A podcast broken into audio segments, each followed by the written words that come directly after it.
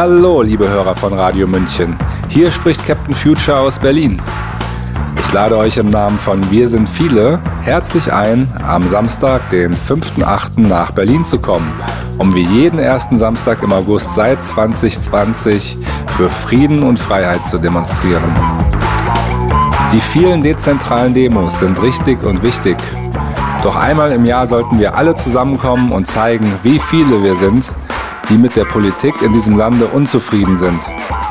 Und welche Stadt und welches Datum würde sich da besser anbieten als der 5.8. in Berlin, der Hauptstadt des Wahnsinns? Hier einige Statements von Menschen, die kommen werden und warum sie kommen werden. Ich komme am 5.8. nach Berlin, um Karl Lauterbach vor den Gesundheitsgefahren eines Atomkriegs mit Russland zu warnen. Das sagt Jan Song King, Musiker. Bis zur Demo am 5.8. in Berlin klebe ich mich auf der Straße fest.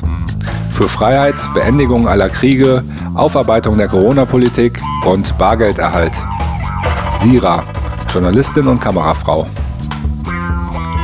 Ich bin am 5. August in Berlin, weil ich die lückenlose Aufarbeitung der Corona-Politik und die Haftung aller Verantwortlichen fordere. Sabrina Kollmorgen, Intensivkrankenschwester. Ich unterstütze die Demonstration am 5.8. in Berlin, weil Frieden nur mit Freiheit geht und beides nur mit Toleranz und Respekt im Dialog erreicht werden kann.